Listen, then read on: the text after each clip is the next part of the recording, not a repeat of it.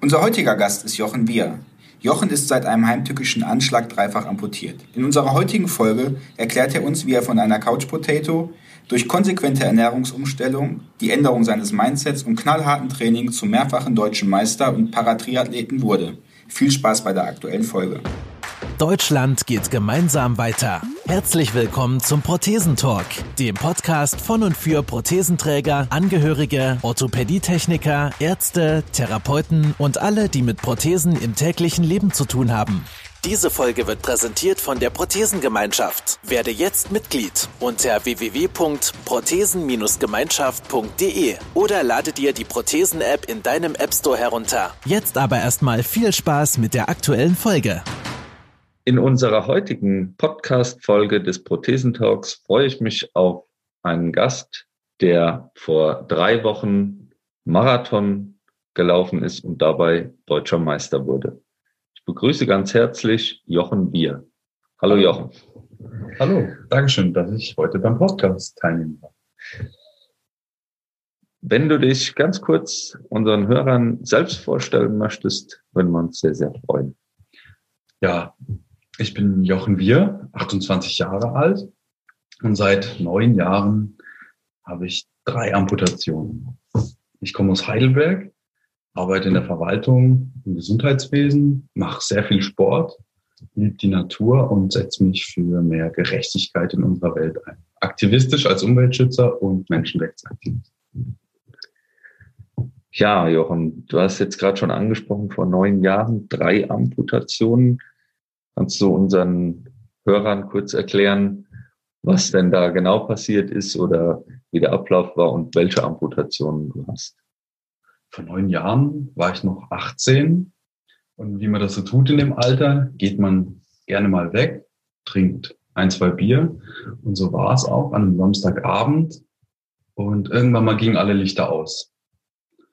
Vier Tage später bin ich im Krankenhaus aufgewacht und wie in einem Horrorfilm kam ich mir vor bin ohne Arme, also ohne den linken Arm und ohne Füße aufgewacht. Ähm, gedacht habe ich in dem Moment relativ wenig. Also ich dachte zuerst, ich wäre ähm, von einer Organ Organmafia entführt worden und nun zerlegt worden. Und das war's jetzt. Die Ärzte kamen dann rein und mussten mich recht lange beruhigen und haben mir dann klar gemacht, dass es anders war. Das konnte man auch anhand der Medien beweisen und hat auch K.O.-Tropfen im Blut gefunden, also Substanzen, okay. die sich die Ärzte nicht erklären konnten, weil der Alkoholgehalt war zum Glück sehr gering im Blut und ähm, konnten dann so rückfolgend schließen, dass in der Bar K.O.-Tropfen in, in mein Getränk getan wurden. Okay. Was halt die Härte war, ähm, ja, man hat den Täter dann nie ermitteln können, hat die Ermittlung auch recht schnell eingestellt, weil K.O.-Tropfen kann man ähm, schlecht nachverfolgen, also wer das war und wie das ja. passiert ist. Ja. Das heißt, die Lichter gingen aufgrund der K.O.-Tropfen aus und du weißt dann überhaupt nicht, was mit dir passiert ist, weil man hat ja dann nicht automatisch eine Amputation. Genau. Dann in, in, anschließend hat mir, haben, äh, wurde mir dann erzählt, dass man mich auf einem S-Bahn-Dach gefunden hat, zwischen Oberleitung und S-Bahn. Bin ich gekommen in diesem Rauschzustand. Ärzte ähm, und Polizei haben dann versucht nachzuvollziehen, wie das passiert ist. Also auf die Bahn wäre man so irgendwie nicht gekommen. Also wäre Bahnvermutung groß mit S-Bahn-Surfen, draufgeklettert, sogar Selbstmord war irgendwie auch in der Vermutung. Ähm, bis heute kann ich es nicht nachvollziehen. Die Erinnerungen kamen auch nicht mehr wieder. Naja, manche sagen, das ist gut, andere wiederum fragen sich, was passiert ist. Ich habe mir die Frage nicht mehr gestellt und habe ja. gesagt, wie geht's jetzt weiter? Anstatt in der Vergangenheit rumzustocken. Okay. Der Prozess hat lang gedauert, also zwei bis vier Jahre habe ich gebraucht, bis ich damit mit mir umgehen konnte, mit meiner Umwelt und auch mit meinem Körper endlich klargekommen bin. Okay. Und wurdest du irgendwie erfasst, dass die Beine amputiert wurden oder Stromschläge oder was, mhm. was ist mit ja. den Gliedmaßen passiert? Genau, ich bin auf die Oberleitung gekommen äh, oder auf die S-Bahn und an der Oberleitung ähm, habe ich mir Starkstromverbrennung zugezogen. Okay. Der Körper wurde dann ziemlich stark verbrannt, bis zu 37 Prozent und konnte mich dann gerade so retten. Also durch die Amputation. Die Chancen standen sehr schlecht. Und im Krankenhaus selbst wollte man dann auch die Unterschenkel bis zum Knie amputieren, konnte dann aber durch viele Transplantationen noch sehr viel Gewebe erhalten. Okay. Gut, also du sagst selbst, du kommst ja mit deinem Leben oder hast mit der Sache abgeschlossen. Wenn du jetzt sagst, der Täter konnte nicht ermittelt werden, kannst du diesem Menschen verzeihen, vergeben für das, was passiert ist, weil im Endeffekt du sitzt vor mir, strahlst, strahlst eine Lebensfreude aus, aber dennoch fehlt dir ein kompletter Arm und auch mhm. zwei Füße, zwei Beine. Ja. ja, das fiel mir gar nicht schwer, äh, also es fiel mir wirklich schwer, ähm, da ohne Hass aus der ganzen Geschichte rauszugehen. Aber irgendwann mal musste ich für mich einen Weg finden, also wie ich glücklich werden kann und nicht ständig die Verantwortung auf andere oder die Schuld bei anderen zu suchen. Ja. Und irgendwann mal, also ich war mit vielen Schuldzuweisungen konfrontiert und habe mich immer in der Rechtfertigungsposition gesehen. Irgendwann mal dachte ich mir, eigentlich habe ich mich gar nicht zu rechtfertigen, außer vor mir selbst, solange ich mich an deutsches Grundgesetz halte. Ja. ähm, und das war, war, klingt einfacher, als es war.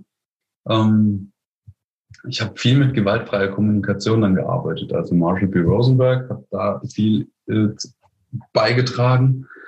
Und sein Credo lautet, dass es äh, viel zu oberflächlich sei, Menschen zu, für etwas zu bestrafen, was sie in unseren Augen falsch getan haben. Ja. Und der menschliche Ansatz heißt ja immer, wenn jemand irgendwas getan hat, was in unseren Augen falsch war, ob das dann entweder rechtlich, ethisch oder moralisch falsch war, ist ja immer eine Perspektive, die man einnimmt. Ähm, und, und der erste Gedanke, den wir oft haben, ist, der Mensch soll bestraft werden. Ja. Sei es jetzt der Veganer, der den Fleischesser verurteilt, weil er das Rind getötet hat, oder der, der Raser, der jetzt über die Straße heizt und fast eine alte Frau erfasst hat. Oder ganz, also da, da geht es ja in alle möglichen Richtungen. Und dann werden wir erstmal wütend. Und wenn man die Wut versteht und dann die Perspektive des anderen einnimmt, ähm, habe ich dann irgendwann mal festgestellt, jeder macht Dinge in seinem Leben aus irgendeinem Grund. Entweder um ein Bedürfnis zu befriedigen, aus Langeweile, Gewohnheit, etc. Und ich glaube, der Mensch, der mir das angetan hat, diese Boswill äh, ja, Bosheit, ähm, hat wahrscheinlich auch ganz schön große Probleme. Ja. Also wenn man anderen äh, ja Mutmaß, äh, nee, wie sagt man, also ja anderen Schaden zuführt, indem man ihnen K.O.-Tropfen oder andere Substanzen ins Glas mischt. Ja. Mutwillig. Ja, mutwillig. Ja. Ähm, ich würde mich gern mit der Person unterhalten und vielleicht irgendwie über das Thema sprechen. Die Gründe können vielfältig sein. Also meistens sind sie sehr oberflächlich. Entweder ausrauben, vergewaltigen ja. oder anderen Schaden zufügen. Und oft will man Menschen nur anderen, äh, will man anderen nur Schaden zufügen, wenn man selbst irgendwo ja. beschädigt ist oder beschädigt wurde. Jetzt haben wir uns gestern Abend schon mal kurz drüber unterhalten. Ähm, da kam auch das Thema, wie denn Menschen danach auch mit dir umgegangen sind. Also das, ähm, wie das wahrgenommen wird oder wie du dann teilweise sogar beschimpft wurdest. Ähm, wie ist das abgelaufen? Wie geht man damit um? Also das stellt mir ganz, ganz heftig vor.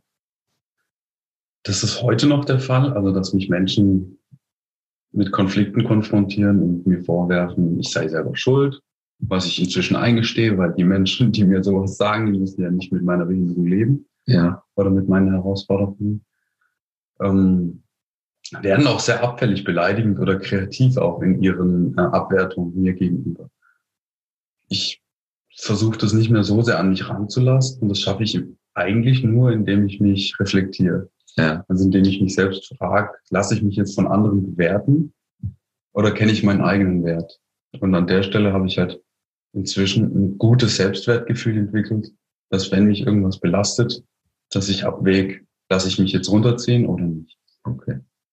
Und in der Regel konfrontiere ich den Menschen dann auch immer mit seiner Aussage, weil viele, die sowas sagen, machen das einfach nur, um jetzt jemand runterzuziehen oder runterzudrücken, damit er in seinen Augen irgendwo gut dasteht oder hart oder cool. Ja. Was am Ende ja oft nicht der Fall ist. Ja, sollte man meinen, dass in der Gesellschaft, wo es jetzt gerade ganz stark immer wieder dieser Inklusionsgedanke mhm. kommt, dass das eigentlich nicht mehr passiert, aber tatsächlich, wenn man dann drüber spricht, gibt man häufiger sowas noch zu hören. Ja. Was sind so Wege, mit denen du dich ja beschäftigt hast, damit du klarkommst mit der Amputation oder wie du dein Leben wieder besser in den Griff bekommen hast seitdem? Mhm. Die erst, der erste Weg war Selbstakzeptanz, also dass ich morgen in den Spiegel gucken kann und sage, okay, ich akzeptiere sowohl mein Aussehen als auch meine Art. Ja. Und wenn mich was dran stört, habe ich immer noch die Möglichkeit, was dran zu ändern. Also beziehungsweise abzunehmen oder zuzunehmen, wenn ich nicht die richtige Form habe. Ja. Ähm, fehlende Körperteile kann man jetzt nicht kompensieren, aber man kann zumindest viele Wege finden, um im Alltag ganz gut klarzukommen. Also inzwischen gibt es nichts, was ich nicht machen kann. Außer irgendwelche Spielereien, die keiner braucht, wie äh, in die Hände klatschen. Oder ein Hefeweizen einschenken, ohne dass Schaum entsteht. Also wirklich, ähm, ich habe meine Konditorlehre auch noch nach dem Unfall mit einem Arm abgeschlossen und habe festgestellt, wenn ich Torten, Kuchen und mehr Gängegerichte zubereiten kann mit einem Arm, dann kann ich auch viele andere Dinge. Ja. Ja. Also finde ich sehr bemerkenswert. Wir haben uns kennengelernt auf dem amputierten Surfcamp, haben da aber quasi nur drei Sätze miteinander mhm. gewechselt, ähm, haben uns dann nochmal auf einer Messe gesehen und jetzt bereiten wir uns gerade auf einen Marathon vor und ähm, haben dann ja seit gestern Abend schon viel miteinander sprechen können. Ähm, du hast nicht einmal gefragt, kannst du mir bei irgendwas behilflich sein? Ich habe dann auch gesagt, lass ihn einfach machen, der kriegt das alles hin und das tut er. Finde ich sehr bemerkenswert. Und damit sind wir dann auch schon beim Thema Sport. Also welche Sportarten hast du für dich ausprobiert, dass du mhm. ja so sportlich bist, wie du jetzt bist? Ja, der Sport hat mich gelehrt, was Leben mit Integrität bedeutet. Ja. Also ich glaube, man muss sich erstmal sel selbst akzeptieren, damit man in der Lage ist, seinen Körper irgendwie nutzen zu können, entweder für sich selbst oder für irgendwelche schönen Sportarten. Aber davor will ich nochmal zurückrudern, genau. Und neben, nach der Selbstakzeptanz kam vor dem Sport noch die, das Leben mit der Integrität, also mit den Menschen klarkommen, die um ja. herum leben. Zum Beispiel diese übereifrige äh, Hilfsbereitschaft von vielen. Ja. Es ist heute noch ein Thema, was Menschen verunsichert. Soll ich ihm helfen? Soll ich ihm nicht helfen? Inzwischen sagen viele einfach Fragen machen oder helfen. Ich sehe da so eine kleine Gefahr drin. Äh, unsere große Hilfsbereitschaft schadet auf Dauer den Menschen, denen geholfen wird, weil sie verlernen, im Alltag viele Schritte selbstständig zu machen. Okay. Einiges sieht dann anders aus, dauert länger, ist anstrengend, aber genau diese Schmerzgrenze soll derjenige erfahren, auch im hohen Alter. Also wenn man einer alten Dame im Rollator jeden Handgriff abnimmt, dann wird diese Frau auf jeden Fall früher ins Gras beißen, als wenn man ihr sagt, hey, versuch deinen Alltag selbst zu bewältigen und kämpf jeden Tag. Und so sehe ich das auch für junge Leute, die eine Behinderung haben. Versuch jeden Schritt selbst zu tun, also zu ergattern oder zu kämpfen, wenn es darum geht. Also wirklich so ganz komplizierte Fälle im Alltag. Da kann man dann gerne Hilfe annehmen oder sollte man sogar, anstatt dass man sich da verzweifelt äh, an irgendwas festbeißt. Ja. Und das habe ich dann auch gelernt. Also wenn ich Hilfe brauche, bitte ich darum. Wenn nicht, sage ich nein, danke.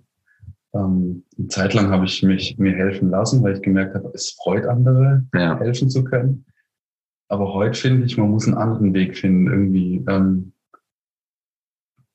Teilhabe oder Integrität zu spüren, mhm. Um anderen zu helfen. Das ist ein Weg. Aber die andere Frage ist, brauchen andere wirklich Hilfe oder schade ich ihnen durch meine Hilfe? Ja. Also diese, diese Koexistenz oder diese voneinander abhängig sein, ähm, das ist, glaube ich, schwierig. Okay. Und wenn man das dann irgendwann mal geschafft hat, dann kann man in den Sport einsteigen, ohne dass man zum Beispiel Hilfe braucht bei einem Triathlon. Ja. Ähm, ja, ich, ich, Triathlon ist jetzt eine sehr extreme Sportart. Bei mir hat das anders angefangen. Ich habe zuerst mit, mit ganz normalen Fitnessübungen angefangen, kam dann vor etwa fünf Jahren zum Sitzvolleyball. Ja. Das ist auch sehr intensiv betrieben, zwei bis dreimal die Woche, was ich inzwischen sehr wenig finde an Trainingseinheiten. und habe da wirklich gelernt, in einem Team klarzukommen, mit anderen klarzukommen. Ähm, ja, eine Mannschaft kann einen unglaublich gut prägen, was so das Soziale angeht oder Ja. einem auch selbst den Spiegel vorhalten, wie man drauf ist, gerade bei einem Ball. Hast du da in der Liga gespielt oder ja? Da war ich in der Mannschaft Anpfiff Hoffenheim, Ja. habe da auch sehr, inten- äh, ja, sehr regelmäßig gespielt, waren auch bei Wettkämpfen, bei deutschen Meisterschaften. Nur musste ich mir dann eingestehen, mit zwei fehlenden Füßen und einem, und einem Arm kann man viel ausgleichen. Aber natürlich ist es schon ein bisschen äh, ungerecht, wenn dann jemand vor einem steht, der zwei Füße hat Ja. und zwei Arme und einem dann den Ball um die Ohren haut. Ja. Und ähm, ich habe die Herausforderung angenommen, aber auf Dauer dachte ich mir immer mal, die Gegner ballern den Arm immer auf den fehlenden Arm. Ja. Ich hätte zwar einen guten Rück, äh, einen guten ähm, Arm auf der anderen Seite, aber das konnte ich schlecht, aus, äh, schlecht Ja. kompensieren. Und logischerweise bei, bei so einem Wettkampfsport muss man die Schwächen des anderen ausnutzen. In dem Fall meine Behinderung. Fand ich auch okay. Ja, klar. nur, nur war das jetzt nicht meine Sportart. Deswegen. Ja, es ist halt ein Punkt, den man auch wirklich nicht kompensieren kann. Das Ja. ist, ist, ist so, als ob man Tennis spielen würde ohne einen Tennisschläger fast. Äh, dann wird es dann auch schwierig mit einem Tischtennisschläger. Genau. Und da kam dann auch nochmal die, das Eingeständnis, also meine Grenzen selbst sehen. Also in dem Fall war es eine physische Grenze, Ja, die ich äh, nicht kompensieren konnte in dem Sport. Und ich sage auch heute vielen, man muss nicht alles machen, nur um es gemacht zu haben ja, oder um anderen gefallen, um anderen einen Gefallen tun zu müssen. Und ja. bin dann einen anderen Weg gegangen. Okay, und der war? Ich habe angefangen mit Laufen. Okay. Also, ja, mit Sportfedern und dachte mir, wenn ich zwei Sportprothesen habe, den Arm brauche ich ja dann gar nicht mehr Ja. und kann dann einfach loslaufen.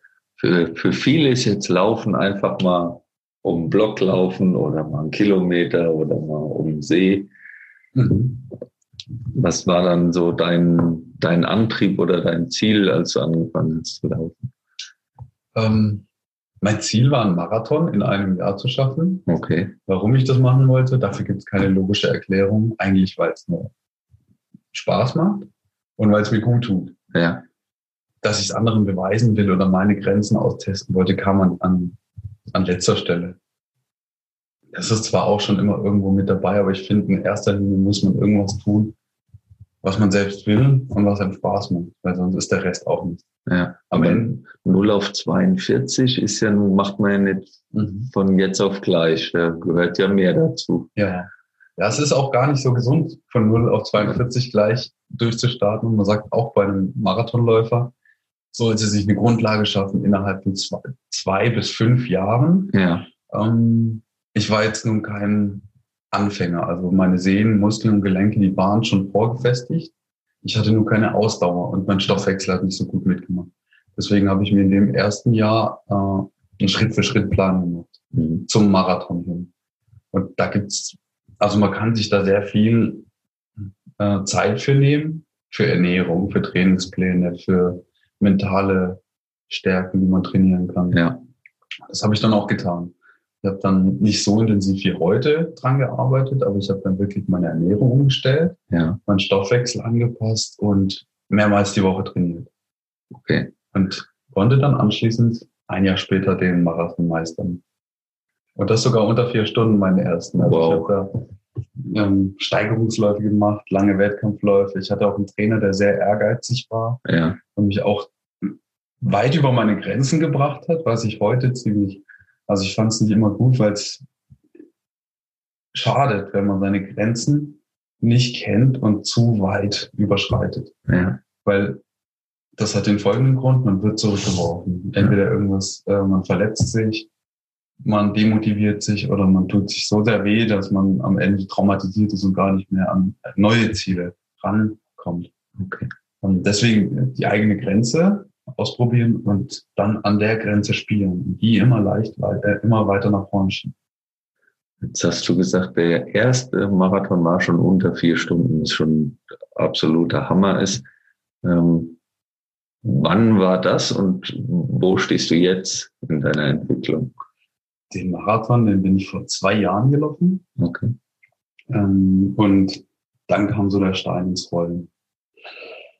Mm, nach dem Marathon dachte ich, ja, jetzt bin ich einen Marathon gelaufen, jetzt habe ich mein Ziel erreicht. Und das war's jetzt. Aber so langweilig ähm, wollte ich mein sportliches Leben nicht weiter gestalten. Ziel erreicht, Ja. außen vorbei. Weil ich finde, das Ziel ist erreicht, wenn wir im Sterbebett liegen und mit einem Lächeln einschlafen. Ja, Und dann heißt es ja immer so schön, das können viele gar nicht mehr hören, dass der Weg ist das Ziel. Aber so ist es ja auch. Wenn man hinter dem Ziel ist, dann ist es vorbei. Dann war es. Dann Ja. weinen die meisten. Meistens einmal, weil sie es geschafft haben und das andere, weil danach das war's. ist es vorbei. Ja. Ich habe mir neue Ziele gesetzt. Okay. Also ich wollte nicht nur schneller werden beim Marathon, sondern auch neue Herausforderungen im gesundheitlichen Rahmen schaffen. Triathlon hat es mir immer angetan. Also Ja. ich wusste zwar nicht, wie ich schwimmen soll.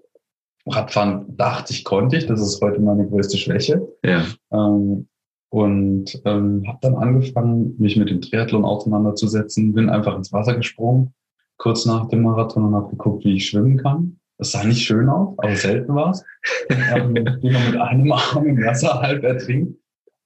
Aber bin dann wirklich fünfmal die Woche ins Wasser gesprungen und ähm, habe ausprobiert. Ich ja. bin geschwommen und inzwischen habe ich eine recht gute Wasserlage. Also ich schwimme Delfin Kraul und das ist inzwischen auch eine recht solide Zeit. Wow. Also 1,5 Kilometer schaffe ich in einer halben Stunde zu schwimmen. Und mein Endziel ist, aber das ist noch in weiter Ferne, dann irgendwann mal die Ironman-Distanz. Einfach gesund und glücklich abzuschließen. Okay. Also zehn Jahren. wirklich durchzukommen in zehn Jahren. Aber davor gibt es noch viele Zwischenziele. Ja, ich habe ja jetzt mitbekommen, die Zwischenziele waren jetzt zum Beispiel auch äh, dann die deutschen Meisterschaften in Berlin im Marathon. Da bist du jetzt ja schon ganz andere Zeiten gelaufen. Also wenn der erste vier Stunden war, was schon für mich eine sehr gute Zeit ist, da bist du unter dreieinhalb Stunden Mhm. gelaufen, richtig? Mhm. Ja. Also erstmal Glückwunsch zur Meisterschaft. Finde Dankeschön. ich sehr, sehr gut. Und ähm, dann auch die Zeit unter dreieinhalb Stunden. Also auch da, das verändert sich, was man da alles bewirken kann. Und du hast auch noch das Ziel in Frankfurt dieses Jahr, in zwei Wochen, drei Wochen, ähm, nochmal die Zeit zu verbessern. Genau, in drei Stunden 15 will ich durchkommen. Okay. Berlin war schön und hart von den Bedingungen. Allerdings war ich ähm, gegen Ende er erstaunt, als das Brandenburger Tor vor mir war. Ja. Also das Problem war, dass ich meine Kräfte nicht eingeteilt habe. Ich hätte wahrscheinlich auf die letzten Meter noch anziehen können. Ja. Ja. Und das werde ich in Frankfurt nicht machen. Also ich werde gucken, bei welchem Kilometer bin ich jetzt und dann werde ich meine Geschwindigkeit laufen, die ich laufen will. Okay. Heute machen wir nur einen Trainingslauf für dich, in Anführungsstrichen. Also wir werden dich mit drei Leuten quasi begleiten. Es war als Staffel angedacht. Mittlerweile haben wir die Pläne so ein bisschen überworfen und machen quasi deine Begleitung. Also das Ziel ist auch heute wieder, die kompletten 42 Kilometer zu laufen. Die 35, die auf dem Trainingsplan stehen, sind dann jetzt, werden noch ein bisschen ausgeweitet und wir werden dich dann mal begleiten. Mhm. Und jetzt sagst du schon, dass das nächste ist dann eben auch der Triathlon. Das heißt, es kommen noch zwei Sportarten dazu. Mhm. Schwimmen und Fahrradfahren. Ich stelle mir beides extrem schwer vor. Das Schwimmen, sagst du selbst, du hast jetzt mittlerweile eine sehr gute Wasserlage gefunden. Ähm, du machst es aber dann eben auch komplett ohne Prothesen, sowohl an den Füßen als auch der fehlende Arm wird kompensiert durch Wasserlage, durch gute Atmung. Genau. Wie funktioniert das? Das funktioniert inzwischen reibungslos. Also ich bin auch schon drei Triathlons gelaufen oder drei absolviert. Ja, Ähm, einen, das war der, die Sprintdistanz letztes Jahr und dieses Jahr die zwei deutschen Meisterschaften im Paratriathlon. ja. Ja. Und da wurde ich auch deutscher Meister. mein, Ziel ist, deutscher mein Ziel ist nämlich nächstes Jahr bei dem Triathlon am Chiemsee den Gehörlosen zu schlagen. Okay. Der ist mir letztes Jahr um zehn Minuten entwischt. Ich, ich helfe beim Training, ich bin gerne dabei. Ja, gerne. Ja, aber das klingt schon mal sehr gut. Jetzt, jetzt kommt dann für mich noch eine Frage, wie machst du das auf dem Fahrrad? Mit einem Arm oder gibt es dann noch eine Verbindung? Noch nicht. Ich orientiere mich beim Sport immer an dem normalen Menschen, Ja, sprich, der der noch alles dran hat, so wie er normal gebaut ist und daran sollte man sich auch orientieren. Auch nach einer Amputation. Also, dass die Körperhaltung, die Wirbelsäule, die Beine immer so in der Statik sind wie bei einem normalen Sportler. Ja. Das ist nie ganz möglich, aber man, oder ich versuche immer dahin zu arbeiten. Auch bei Fahrrad habe ich nur den einen Arm als Stütze und muss gucken, dass der Rücken gerade bleibt und die Beine auch ähm, etwa den gleichen Rhythmus und die gleiche Stellung haben. Okay. Wie bei einem Menschen mit Beinen. Ähm, ich habe das, also das ist wirklich die größte Herausforderung. Mir fehlen einmal die Sprunggelenke ja. Beim Rad und da kommt auch noch ordentlich viel Energie durch dieses Sprunggelenk hinzu. Ich kann nicht ziehen, ja. ähm, weil ich momentan noch nicht die richtige Technik habe. Also ich weiß nicht, ob ich mit Klickpedalen oder Körbchen arbeiten soll. Ja. Und der fehlende Arm ist tatsächlich die größte Behinderung bei allen Sportarten. Ich bin gerade am überlegen. Nee, im Wasser. Im Wasser sind Beine wichtiger. Ja. Ähm, da ist der Arm eigentlich ähm, nur Motor, aber die Beine geben die Wasserlage und den Vortrieb. Und wenn man Delfin macht, ohne Flossen oder ohne Füße, so kann man sich etwa vorstellen. Also wenn man davor mal Flossen anhatte und den Delfin macht, ist man wesentlich schneller und so kann man sich vorstellen, wenn auf einmal die Füße wechseln. Ja. Ja, und es gibt Behindertensportler im Wasser, die ohne Arme schwimmen mit Füße und die sind wesentlich schneller als die meisten mit zwei Armen und ohne Beine. Also da kann man, äh, finde ich, einen ganz guten Vergleich beobachten. Wow. Ähm, an sich funktionieren aber alle Sportarten ganz gut. Ich glaube, ich jammere irgendwie auf hohem Niveau, dass Radfahren meine größte Schwäche ist. Im Prinzip ist es einfach nur Training das, oder Übungen braucht man, um Defizite auszugleichen. Und jammern hilft ganz wenig. Gerade im Gegenteil, es zieht ja runter, die Leistung sinkt, ja. die Motivation, die Willenskraft ist weg. Und daher ist es immer ganz gut, einfach anzufangen. Ja. Also die Grundkondition ist ja für alle drei Sportarten im Triathlon notwendig, die ist ja vorhanden. Und dann geht's halt wirklich jetzt für dich darum, die Techniken zu verbessern. Genau. Gibt es noch andere Sportarten oder, oder Interessen, wo du sagst, das ist mir auch wichtig, das auszuprobieren oder mich da zu versuchen, vielleicht dann auch da irgendwann den deutschen Meister zu machen? Ähm, Gibt es da noch was, wo du sagst, Sitzvolleyball hast du ausprobiert, ähm, jetzt eben Marathon und Triathlon, gibt es da noch andere Sportarten oder Ideen generell? An sich bin ich wirklich offen für alle Sportarten. Ich muss einiges geheim halten vor meinem Trainingsplan, weil jede Sportart neben dem Triathlon-Training hindert eher ja. die Leistung. Ich gehe gern wandern, ja. also ich gehe heimlich ab und an mal auf die Zugspitze okay. oder auf andere Berge kletter ich. Ähm, und das ist zum Beispiel nicht gut für die schnelle Muskulatur. Also ja. hohes Klettern und Wandern äh, bei starker Intensität würde die Muskeln umformen, dass sie am Ende bei einem Marathon oder bei einem Triathlon nicht mehr die gleiche Funktion erfüllen. Hm. Und das war das, was ich am Anfang gesagt habe. Also der Sport soll zum Erfolg führen, aber der Erfolg besteht auch darin, am Ende glücklich zu sein. Ja. Beim amputierten Surfcamp haben wir uns gesehen. Mhm. Du warst mit dabei. Das war dann für dich einfach nur der Spaß, auch mal auf dem Board zu stehen, zu mhm. paddeln und ähm, das einfach auszuprobieren, auszutesten. Das war jetzt nicht irgendwie schon ein Gedanke, das mhm. könnte auch mal was. Ja, also ich, ich, ich ähm, fand, ich finde die Sportart immer noch sehr geil ja. auf, einem, äh, auf diesem Board, weil es einfach eine Herausforderung ist, einmal für das innere Gleichgewicht und auch äh, für den Körper, ob man da wirklich draufbleiben kann und diesen Frust erträgt, zu stehen ja. und zu fallen. Und ich habe tierische Angst im Wasser. Also ähm, das glaubt mir jetzt gar nicht als Triathlet. Ja. Ähm, aber ich kriege panische Angst, wenn ich im schwarzen Wasser mitten in, auf einem See bin. Ähm, bei, einem, bei einem Wettkampf kann ich das recht gut kompensieren und beim Training habe ich da immer, äh, also kämpfe ich oft mit mir selbst. Okay. Ja. Also auch da die eigenen Grenzen. Da auch die eigenen Grenzen, genau. Ja. Und den Sport so an sich, ich glaube, ich werde jetzt nicht deutscher Meister im Stand-Up-Paddle. Wenn man mit einem Arm einfach nicht, nicht mehr die Option. Ja, Aber es funktioniert ganz gut. Ich war auch recht zufrieden. Und es klappte sogar immer besser. Es war jetzt das dritte Mal, wo ich auf so einem Board stand. Ich habe mir auch irgendwann mal vor, ein eigenes Board zu holen mit so einem Pedal und würde dann gerne den Neckar immer hoch und runter ja. äh, schlitzen in Heidelberg. Klingt gut. Ja, und das auch dann wieder mit, ja, wenn du eben gesagt hast, die Arme sind der Motor, dann fehlt auch da der halbe Motor quasi. Mhm. Trotzdem kommt man voran. Genau. Ja. Man kann fast jedes Defizit mit Übung und Technik ausgleichen. Mhm. Was natürlich niemanden motivieren sollte, sich zu amputieren. Das ist Nein. Denke ich auch, macht keinen Sinn.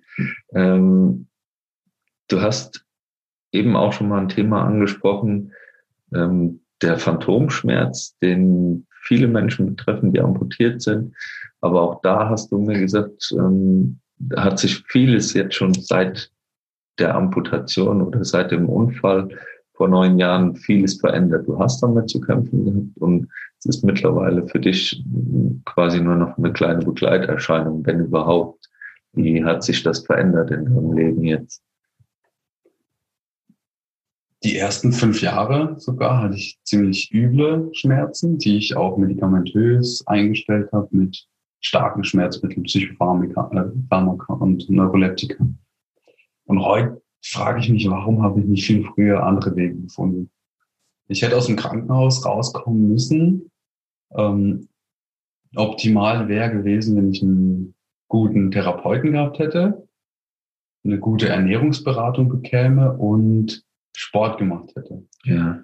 Ich habe es genau andersrum gemacht. Ähm, ich habe mich falsch ernährt, erstmal richtig zugenommen, mein Stoffwechsel ganz schön belastet und bei den kleinsten Schmerzen immer sofort Schmerzmittel genommen. Einmal, weil sich in dem Moment gut angefühlt hat, ja. wie die Wirkung war und den Schmerz betäubt.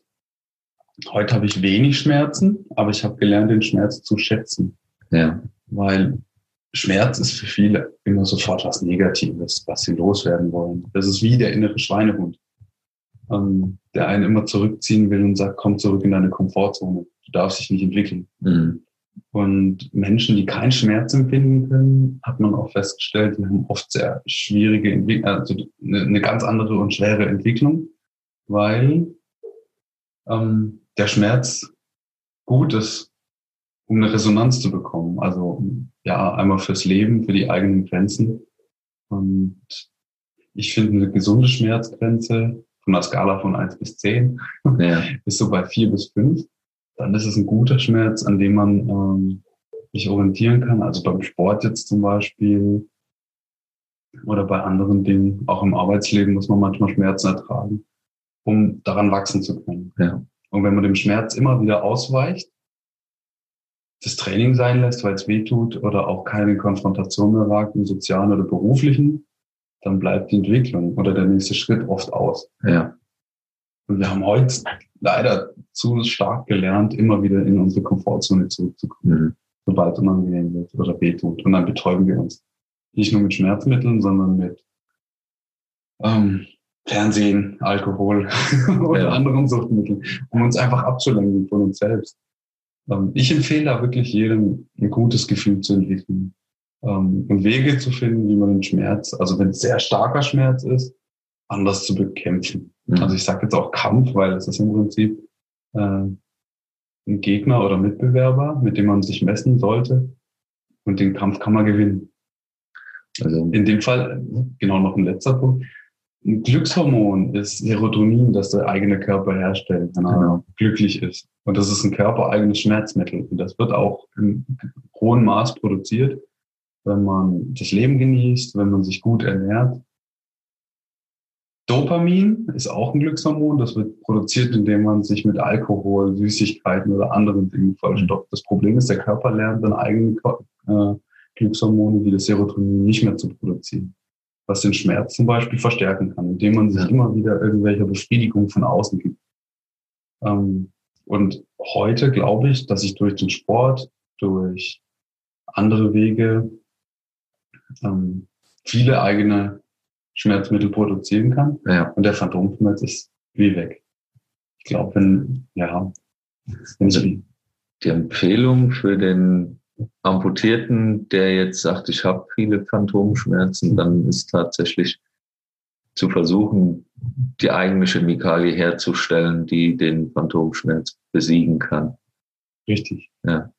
ich würde jetzt wahrscheinlich erstmal viele irritierte Blicke hören von Schmerzpatienten, die das nicht nachvollziehen kann, können. Die sagen, ah ja, das ist alles Kopfsache, das ist so einfach gesagt.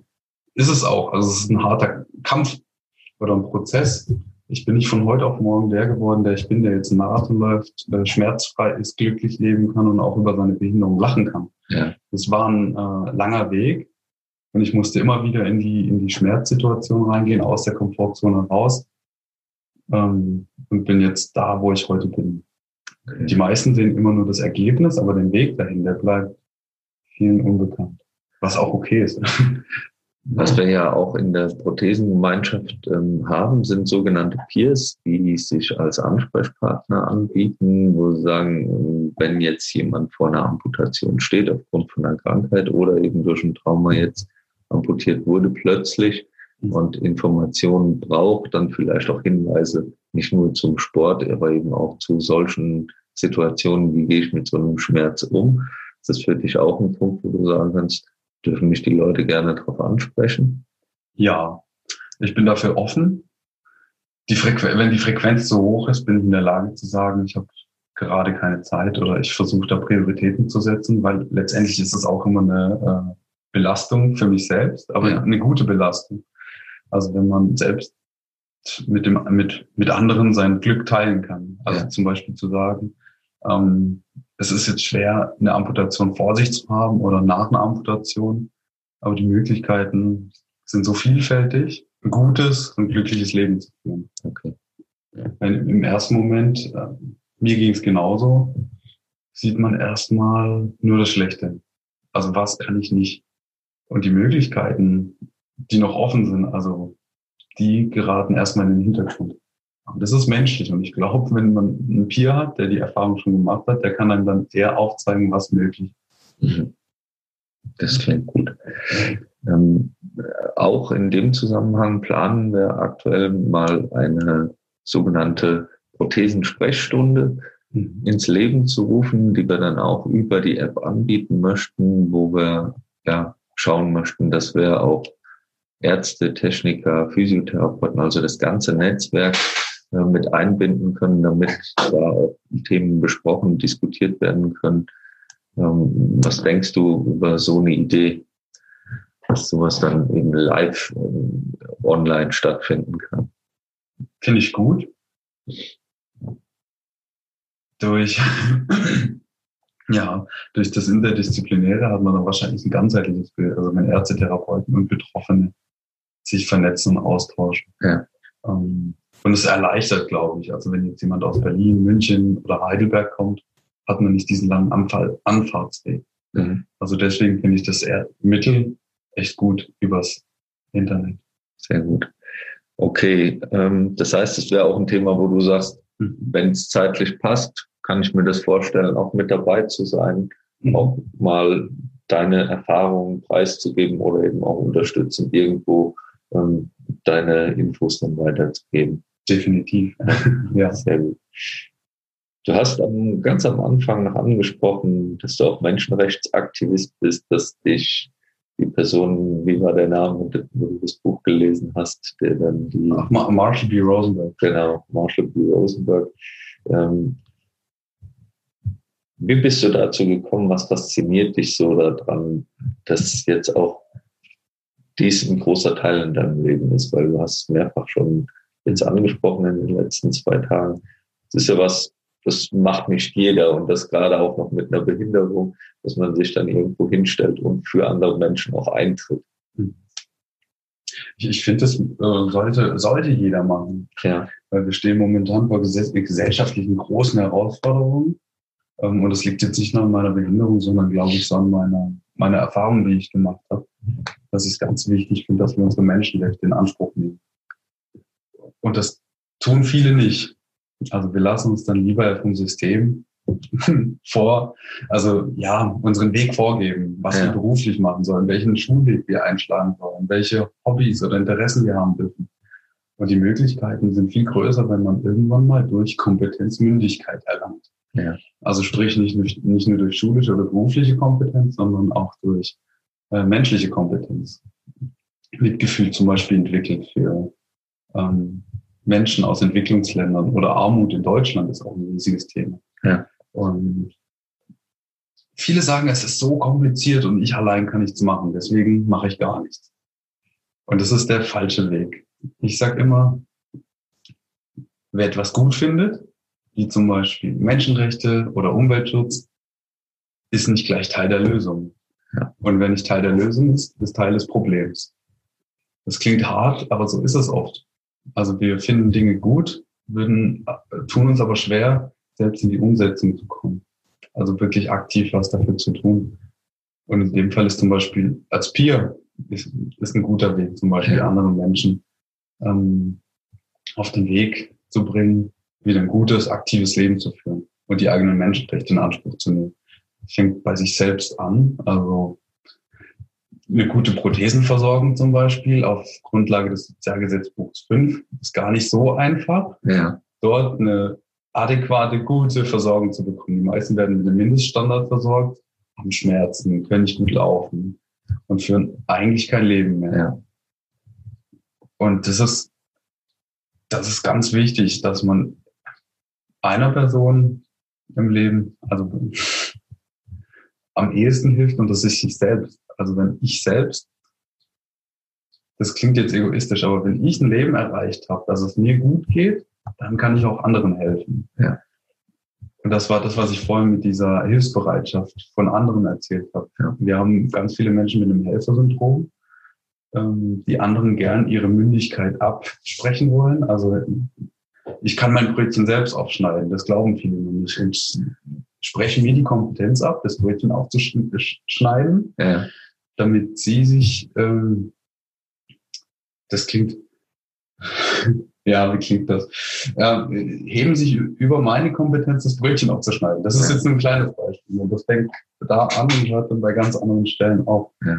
Ähm, ja, deshalb ist es auch ganz wichtig, Menschen zu helfen, die Hilfe brauchen und nicht denen, die hilfsbedürftig aussehen. Ja. Amputierte sehen sehr hilfsbedürftig aus, brauchen sie aber meist gar nicht.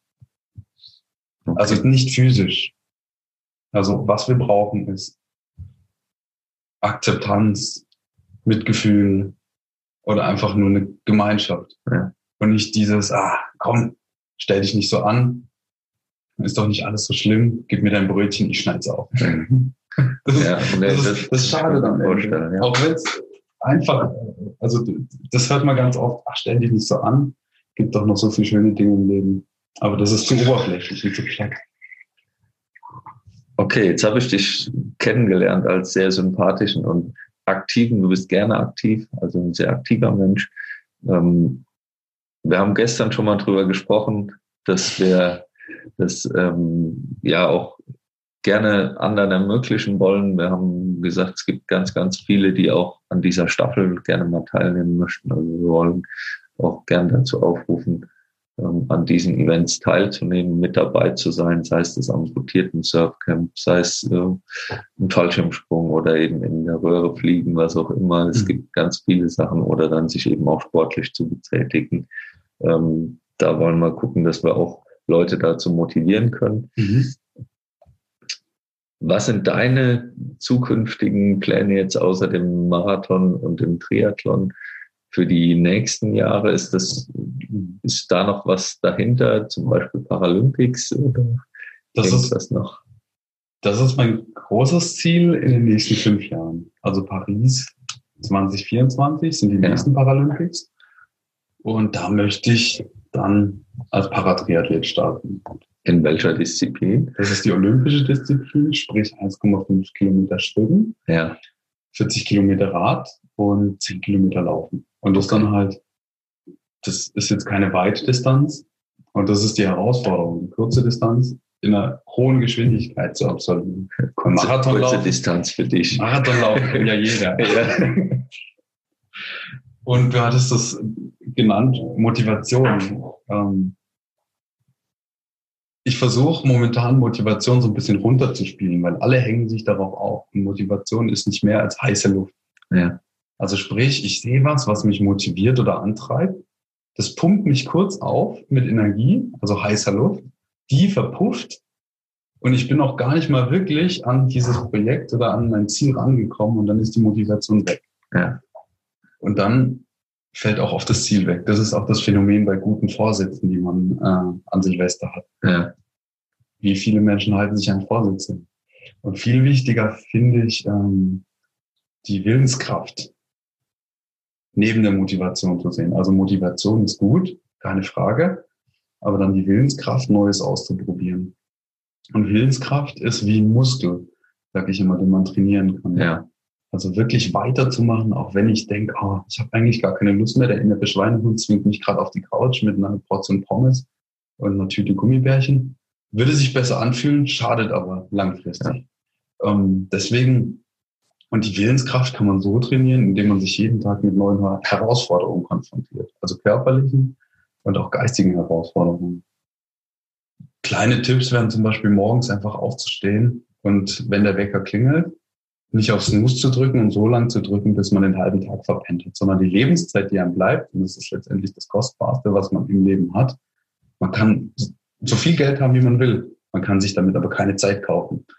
Und morgens ist der Moment, wo man Zeit nutzen kann, indem man aus dem Bett kommt. Erste Challenge geschafft. Die Willenskraft wurde ein Stückchen trainiert. Die nächste wäre zum Beispiel kalt zu duschen. Also neben den ganzen positiven körperlichen Effekten, die Zellen werden aktiviert, die Muskeln ziehen sich zusammen und entspannen sich wieder. Also das ist schon mal die erste kleine Trainingseinheit.